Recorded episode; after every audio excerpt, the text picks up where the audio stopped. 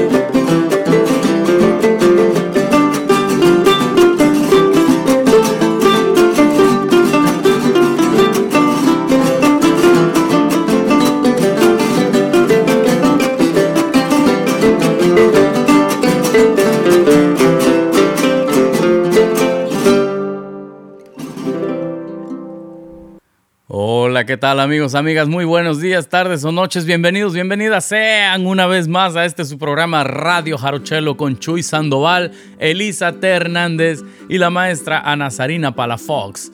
Cada uno ya tiene lista su, su segmento, su sección para esta ocasión. Así que quédense, acomódense porque tenemos mucha información, música, lectura, en fin, eh, comentarios Díganos cómo la van llevando. Ya se siente el calorcito de mayo. Estamos a punto de, explotar acá en Los Ángeles con el calor. Chuy, ando en, en, Los Ángeles ya de regreso. Ya se me acabó el 20 después de una buena, buena, buena visita allá a mi ciudad natal, Veracruz, en donde la pasé bastante bien. No hay ninguna queja, no traigo ninguna queja, afortunadamente, de todo lo que viví. No hubo contaminación de de COVID. No hubo ningún caso durante el tiempo que estuve ahí. Inclusive me tocó llevar a mi mamá su segunda vacuna. Recién llegué, pasé cuatro semanas Así que, pues, este, la verdad, cargué las pilas. Y ya saben, como siempre sucede, se carga la pila y también al mismo tiempo se agota, llega uno un poco cansado con, con este, pues, el viaje encima. Y luego viene el, síndrome de abstinencia. Después del viaje así me quedé como que, ay, el estudio Tlacuache, que tanto me gusta, que tanto lo quiero, que tanto me ha servido, que tanto me ha cobijado durante todo este tiempo. De repente no lo vi igual, lo vi con ojos de ¿Por qué estás tan oscuro? ¿Por qué estás tan polvoso? Pero bueno, ya aquí le, tengo que volver a agarrar amor a mi cuevita, ¿no? Chuy, estoy muy como tú también encuevado. Y, y, aquí estoy transmitiendo para ustedes con mucho gusto este episodio más de Radio Jarochelo, el podcast que se hace una. se comparte.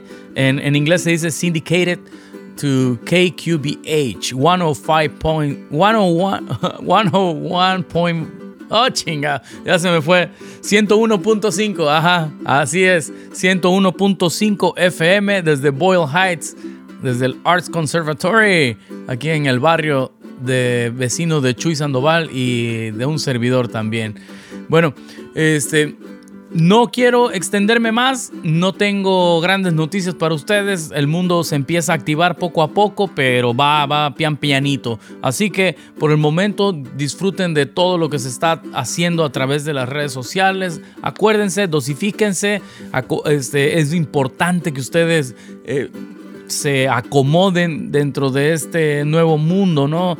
Que tengan un buen audio, que tengan una buena posición corporal para que no Ahorita lo que lo digo me estoy estirando un poco, ¿no? Para que no se enchueque la espalda, para que no se lastimen su cuerpecito que todavía tiene que salir a andar tan pronto se nos abran las trancas. Ay, Dios mío. Eh, antes también de que sea muy tarde, váyanse a jarochelo.com. Ahí están los episodios anteriores. Ahí se seguirán publicando los por venir. Y también en Facebook, váyanse al grupo de Facebook Noticiero de Son Jarocho, donde hay mucha información en torno a esta bella cultura y también al YouTube de César Castro Jarochelo. Vámonos con Elisa T. Hernández y la memoria escrita. Hola a todas, hola a todos, hola a todos, espero que estén muy bien. Yo soy Elisa T. Hernández y es un gusto saludarlos desde el estudio T de Tlatelolco. Bueno, y antes de empezar con la sección, les voy a mandar un saludo muy fuerte y un abrazo a Nazarina, y otro a Chuy y otro a César. Los, los abrazo desde la distancia. Y bueno, pues ahora sí comenzamos la, la sección Memoria Escrita. El día de hoy les voy a leer un texto que habla de un instrumento musical muy interesante. Hay, hay unas palabras que usa la autora que dice que es cadavérico. Vamos a hablar de la quijada del burro. El texto se llama El burro que ríe y canta. Esbozo antropológico de un instrumento musical, la quijada equina. Andrea Berenice Vargas García es la autora y este texto se publica en una revista de ciencias antropológicas llamada Cuiculico. El número es el 66 y esto ocurrió por ahí de 2016. A veces le tenemos un poquito de miedo a los textos que son académicos porque podemos llegar a pensar que son pesados o ribombombantes, pero la verdad es que, que este está increíblemente divertido y muy muy interesante por supuesto. De hecho son como 25 páginas que si lo piensan bien serían como un libro. Tiene fotografías, tiene mapas, tiene em, como varias citas de, habla de toda América acerca de la quijada del burro, eh, particularmente habla de Perú y después habla de, de, las dos costas, de la costa de Guerrero y de la costa de veracruzana, de Sotavento. Y bueno, sin más, voy a empezar, voy a, empezar a leer unos fragmentos de este texto. Al parecer, existe consenso uniforme respecto a la procedencia de la quijada como instrumento musical, o al menos a su ejecución, se sostiene que proviene de África. Unánimemente se piensa que la quijada, o más bien los quijaderos, fueron traídos al Nuevo Mundo en los barcos esclavistas, repletos de hombres, mujeres y niños de un sinnúmero de sociedades y culturas del occidente y centro de África, quienes a su llegada a América fueron esclavizados y repartidos a lo largo y ancho de todo el continente. Aseverar que la quijada equina como instrumento musical en América proviene de la música africana es un argumento que no considera el hecho de que África no es un continente homogéneo, sino que es sumamente diverso étnica, lingüística, cultural y musicalmente. Esta diversidad conglomerada arriba al continente americano y se mezcla, fusiona con la diversidad nativa, europea e inclusive asiática. Es frecuente que respecto a la llamada música con influencia africana, se parta de posturas estereotipadas y muchas veces erróneas de África y su musicalidad. Baste decir por ahora que el burro doméstico y algunos de sus antepasados efectivamente provienen de África. En el caso mexicano, es difícil hallar referencias históricas que daten de la colonia sobre la presencia de la quijada equina como instrumento sonoro, ya fuese en música o danzas, por ello, saber quiénes la ejecutaban, en qué momento y en qué prácticas musicodancísticas es un enigma que quizá pueda revelarse con una rigurosa y minuciosa búsqueda en fuentes de archivo. Sin embargo, en el caso de la quijada en Perú, donde este instrumento goza de vitalidad actualmente, existen registros de su uso que datan de finales del siglo XVIII, convirtiéndose hasta hoy en los registros más tempranos sobre la presencia de la quijada en América. Según las latitudes se le conoce de manera diferente. Charrasca, characacha, carraca, charaina, mandíbula, caguagua, carretilla o simplemente quijada. Significativamente, la mayoría de las músicas conforman el patrimonio cultural de las poblaciones afrodescendientes en el continente americano.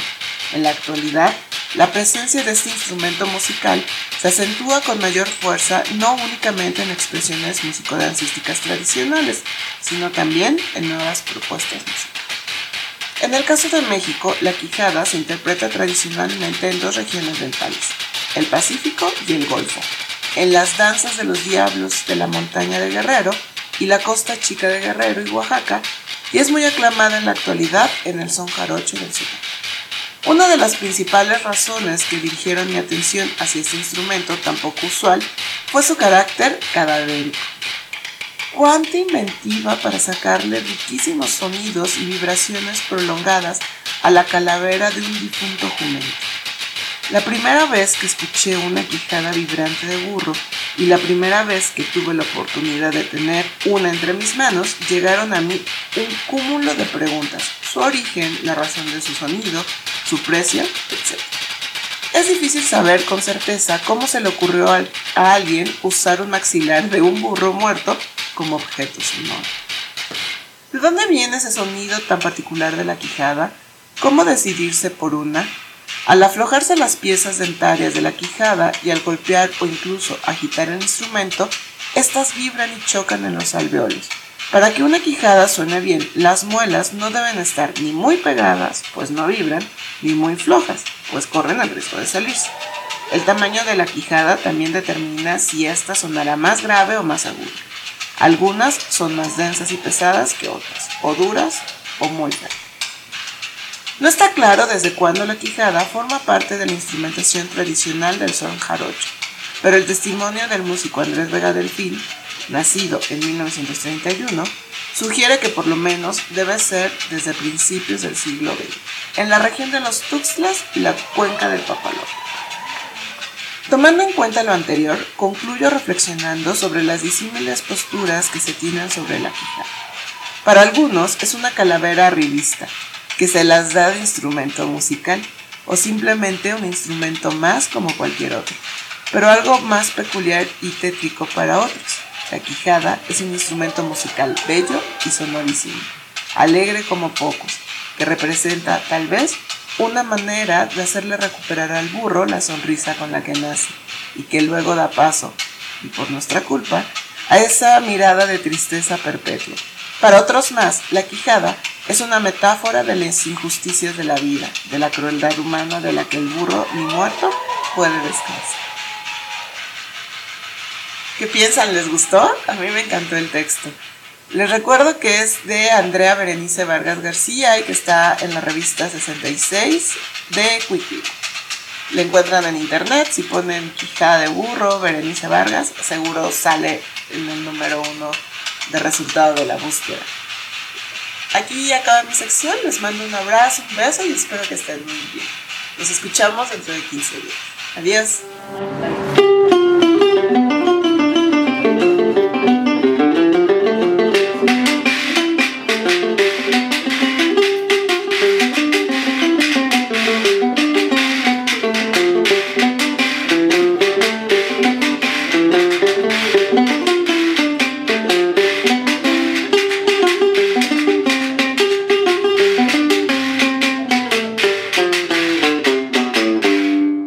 Estás escuchando Radio Jarochelo.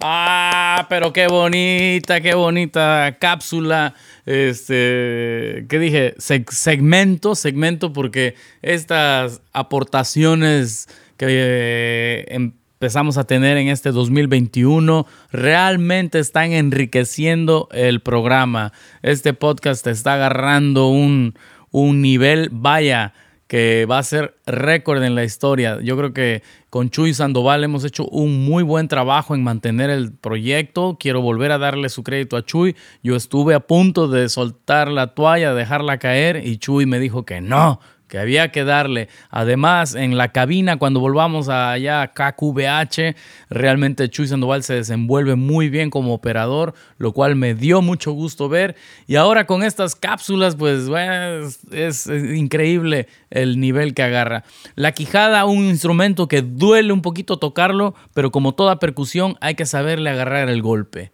Y Hablando de golpe, vámonos con una morena, el son La Morena, a cargo de Emilio Hernández, grabado en vivo allá en la Ciudad de México en calidad de palomazo, a quien quiero recordar porque ya se aproxima el año luctuoso de este amigo.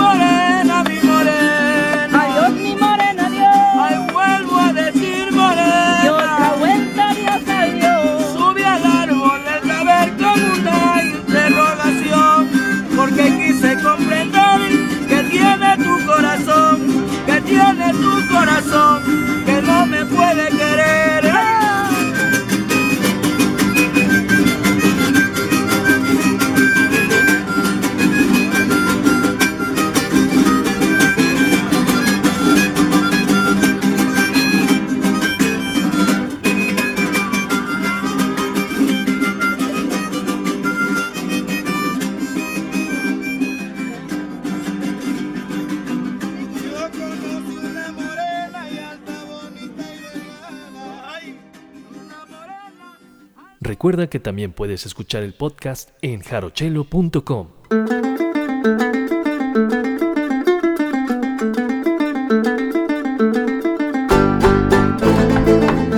Saludos KQBH, saludos Boyle Heights. Aquí está otra vez más su amigo Chuy Sandoval, now the only member of Team Jarochelo who's uh, still uh, reporting from here in Los Angeles and then in the United States for that matter. Our man Cesar is working the field right now. He's in Mexico. Saludos Cesar, te extrañamos por acá. Oigan, este, escuché música nueva, grabaciones nuevas de uno de estos grupos que como varios de los grupos con que, que les he compartido aquí en este programa, grupos que han estado súper activos durante la pandemia, pero sanamente activos, ¿verdad?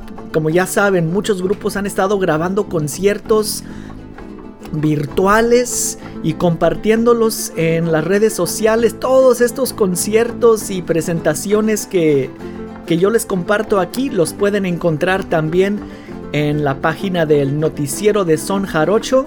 Es una página, un grupo de, de Facebook. Ahí nos pueden encontrar. Ahí pueden chatear con nosotros también sobre todas las discusiones que tenemos aquí en el programa. Y como siempre, I've got a question for the Jarocho geeks out there. You ready? Pero esta vez yo no tengo